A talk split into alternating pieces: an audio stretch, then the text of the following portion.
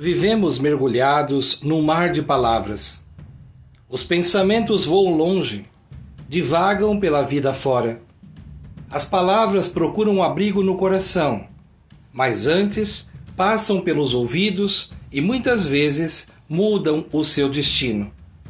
Por vezes, as palavras são grandes aliadas para o duelo e não para o diálogo. Nem sempre o lado correto, honesto e ético vence. No duelo, os instrumentos empregados são a força, a ignorância, o poder ou a indiferença.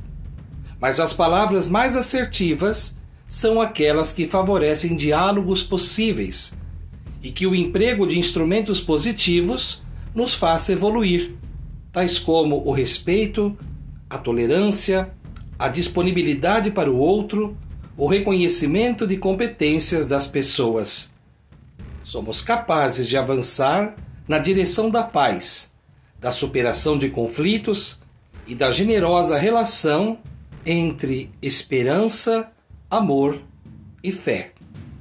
Cultivando a cultura de paz, um grande abraço.